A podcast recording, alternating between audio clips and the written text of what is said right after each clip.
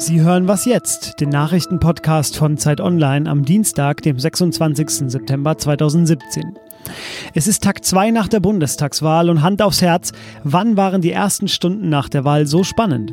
Im Zeitraffer sind folgende Dinge geschehen. Die CSU hat die Union in Frage gestellt, Frauke Petri wird im Bundestag sitzen, aber nicht für die AfD und welche Regierung künftig in diesem Land das Sagen hat, ist längst nicht klar. Wie ernst ist das eigentlich alles gemeint und wie viel davon nervöses Muskelzucken? Darüber rede ich gleich mit der Politikredakteurin Katharina Schuler. Sie beobachtet die CDU und die Kanzlerin ganz genau. Einer der ersten Gratulanten von Angela Merkel am Sonntag war der französische Präsident Emmanuel Macron. Im Gegensatz zu ihr aber verlor er am Sonntag seine Wahl. Bei den Senatswahlen kam seine Partei La République en Marche nur auf 28 der insgesamt 348 Sitze im Oberhaus. Heute hält Macron an der Sorbonne eine Rede zu Europa und hat große Pläne angekündigt. Der Redaktionsschluss für diesen Podcast ist 5 Uhr.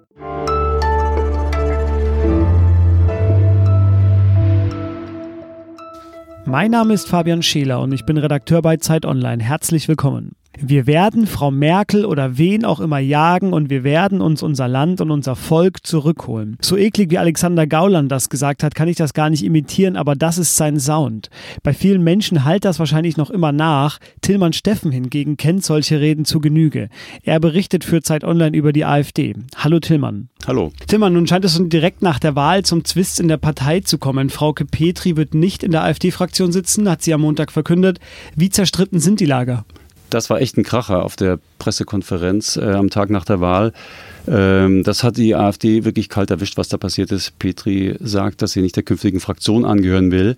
Ähm, sie hat die Partei, äh, die, die Pressekonferenz dann verlassen, äh, hat noch eine Rüge kassiert, weil sie dieses Podium genutzt hat, um auf ein persönliches Problem hinzuweisen, statt sich dort den Fragen zu stellen, wie das in dieser Pressekonferenz üblich ist. Dort wurden dann sofort auch Trauerreden gehalten. Weidel hat dann davon gesprochen, dass ja eine intelligente Frau jetzt äh, die, die Fraktion verlässt und das wäre doch schade. Andererseits hieß, hieß es dann auch sofort, ähm, Petri hat den Wahlkampf halt völlig anders äh, verstanden und anders geführt, als sie, also Weidel, das tun würde. Und da waren auch die Differenzen schon wieder sofort klar spürbar. Ähm, Weidel ist, wenn man die Lagerbildung mal betrachtet, Meuthen und Gauland auf der einen Seite, Petri auf der anderen, Weidel ist eigentlich so ein bisschen dazwischen. Ne? Sie war im Wahlkampf sehr scharf, aber andererseits hat sie auch das Parteiausschlussverfahren gegen äh, den Thüringer Nationalisten Höcke mit angestrengt. Ähm, was Meuthen und Gauland ganz klar als Fehler betrachtet haben oder bezeichnet haben, weil es ein bisschen dazwischen, es wird sich noch zeigen, wo diese Person, äh, wo, die, wo es mit dieser Person hingeht.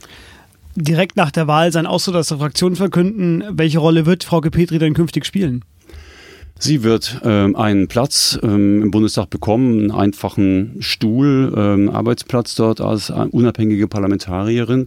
Und dann wird man sehen, Sie wirkt ja jetzt auf den ersten Blick erstmal völlig isoliert in dieser Partei. Es äh, wird als ihre persönliche Entsch äh, Entscheidung bezeichnet, dass sie das jetzt, dass sie diesen Verzicht erklärt hat. Sie hat irgendwie auch keine wirklichen Ansprechpartner jetzt. Man sah sie bisher als die letzte Barriere gegen den vollkommenen Rechtsruck dieser Partei und Jetzt hat sie eben erstmal so einen äh, aufgegeben, einen Teilrückzug erklärt. Ähm, man muss sehen. Äh, ich rechne schon damit, dass sie sich als eine Art Andockpunkt versteht. Sie wird da im Parlament sitzen und wenn ähm, Leute, die vielleicht mit Gauland und Weidel auf Dauer nicht klarkommen, dann merken, ich kann hier nichts erreichen, ich kann hier nichts reißen, dass die sich dann vielleicht dazu entschließen, aus dieser Fraktion ebenfalls auszutreten und mit Petri eine Gruppe zu bilden oder vielleicht dann auch Fraktionsstärke zu erreichen. Trotzdem steht der AfD erstmal als gesammelte Fraktion jetzt viel Geld zu, weil sie in den Bundestag mit 13 äh, Prozent eingezogen ist. Sie wird Infrastruktur aufbauen und sie wird sich weiter etablieren. Wo siehst du die Zukunft der AfD? Sie wird im Bundestag, denke ich, erstmal Oppositionsarbeit machen. Wie das laufen soll, wurde ja am Wahlabend auch so ein bisschen gesagt. Es soll eine solide, sorgfältige Oppositionsarbeit sein. Es war von Demut die Rede, von, äh, von, von, von Sorgfalt genau. Ähm, und Gauland selbst warnte auch nochmal davon, zu scharfe Töne anzuschlagen. Also man hat so ein bisschen den Wahlkampfschalter wieder zurückgelegt. Was am Ende dann passiert, muss man sehen. Die Oppositionsarbeit der AfD in den Landtagen zum Beispiel lebt ja sehr stark von Anfragen Anfragen an die Regierung. Äh, es ist immer wieder Geschäftsordnungsdebatte zu beobachten, wo die AfD versucht, den Betrieb auch zu lähmen und die anderen Parteien vorzuführen. Äh, man muss gucken, man muss mit sowas rechnen, aber vielleicht zeigt sich an der einen oder anderen Stelle ja auch sowas wie mal konstruktive Sacharbeit. Das war Tilman Steffen, Politikredakteur bei Zeit Online und bei uns für die AfD zuständig. Vielen Dank. Gern.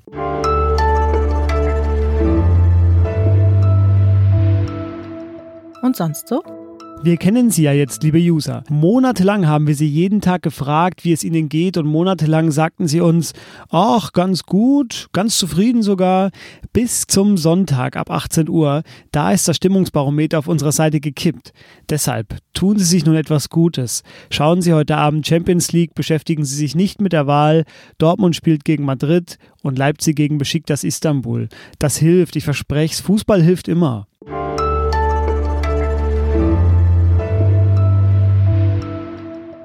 Wir wollen über den Gewinner der Wahl reden. Das ist die CDU-CSU und um die kümmert sich bei uns Katharina Schuler. Hallo Katharina. Hallo. Katharina, ist das jetzt eigentlich ein Sieg für die CDU? Ja, es ist natürlich ein Sieg, denn die CDU wird weiter regieren oder die Union wird aller Voraussicht nach jedenfalls weiter regieren. Und sie hat ja auch die SPD, den Hauptkonkurrenten, mit großem Abstand hinter sich gelassen. Auf der anderen Seite fühlt sich der Sieg für viele natürlich ein bisschen auch an wie eine Niederlage, schlechtestes Ergebnis seit 1949 und dann eben eine starke rechte Konkurrenz im Bundestag und das auch noch mit 13 Prozent. Da steckt man natürlich nicht so einfach weg. Jetzt bin ich in Bayern geboren und aufgewachsen aufgewachsen. Ich kenne CSU-Zahlen im 30er-Bereich wirklich überhaupt nicht. Ähm, wie schwer wird es denn jetzt in den Koalitionsverhandlungen mit einer CSU, die sehr mit sich selber zu kämpfen hat und dann gleichzeitig aber mit den Grünen koalieren will? Ja, das ist tatsächlich so, dass das äh, Verhältnis zwischen Grünen und CSU äh, wahrscheinlich das Schwierigste in den Sondierungsgesprächen für eine Jamaika-Koalition sein könnte. Die beiden sind ja auch so ein bisschen äh, so etwas wie natürliche Antipoden. Sie vertreten eben in vielen Politikbereichen ganz unterschiedliche Positionen. Seehofer hat ja auch zuletzt immer deutlich gemacht, dass er derzeit eigentlich keine Basis für eine Zusammenarbeit mit den Grünen sieht. Er hat da vor allem natürlich auch seine Landtagswahlen 2018 im Blick und fürchtet, dass ähm, ihm die bayerischen Wähler die Zusammenarbeit mit den Grünen übel nehmen könnten. 2013 war das ja schon mal anders. Da war Seehofer bereit, mit den Grünen zu koalieren, aber da haben eben auch noch ganz andere Themen die Debatte bestimmt. Nicht so sehr Flüchtlingskrise und innere Sicherheit, wo ja traditionell die Positionen von Grünen und CSU eben weit auseinander liegen. Wie muss ich mir denn die kommenden Tage vorstellen? Also gibt es da sowas wie Datingregeln für Sondierungsgespräche? Naja, also die Grund, der wesentliche Grundsatz ist, dass äh, der der Wahlgewinner eben einlädt. Das ist in dem Fall die Union. Und die Union hat auch schon deutlich gemacht, dass sie eben keinesfalls jetzt nur FDP und Grüne einladen will, sondern sie will es auch immer nochmal der SPD ein Angebot machen.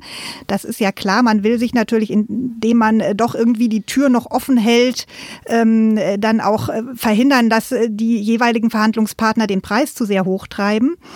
Ähm, ja, und dann bilden eben die einzelnen Parteien, bilden dann Verhandlungsteams. Da sitzen dann dann traditionell natürlich die drin, die in der Partei am meisten zu sagen haben, Partei- und Fraktionschefs. Es werden aber zum Beispiel bei den Grünen soll Jürgen Trittin eingebunden werden. Der hat ja kein Amt mehr, kein wichtiges, aber er gilt eben als gewiefter Verhandler, soll deswegen dabei sein. Und ganz generell kann man sagen, äh, dass alle, die noch Gegner mobilisieren könnten in der Partei gegen ein solches Bündnis, am besten schon sehr früh mit eingebunden werden.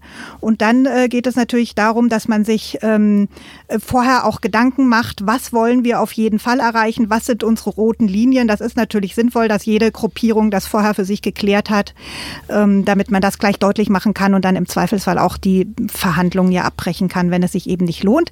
Äh, der Herr Kubicki aus Schleswig-Holstein, FDP-Politiker, der ja dort auch gerade eine Jamaika-Koalition mit verhandelt hat, ähm, der rät dazu eben die Schmerzgrenzen des anderen auszutesten und in Schleswig-Holstein haben die das wohl tatsächlich auch so gemacht, dass sie dann solche Zukunftswerkstätten durchgeführt haben äh, zu verschiedenen Themen wie Mindesteinkommen.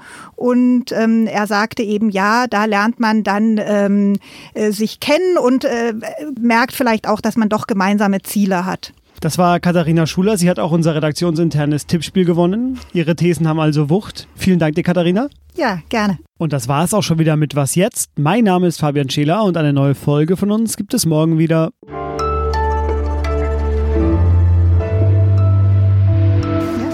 kannst du die Äs und so kannst du Ja, ja, das kann man, die Äs kann man schneiden.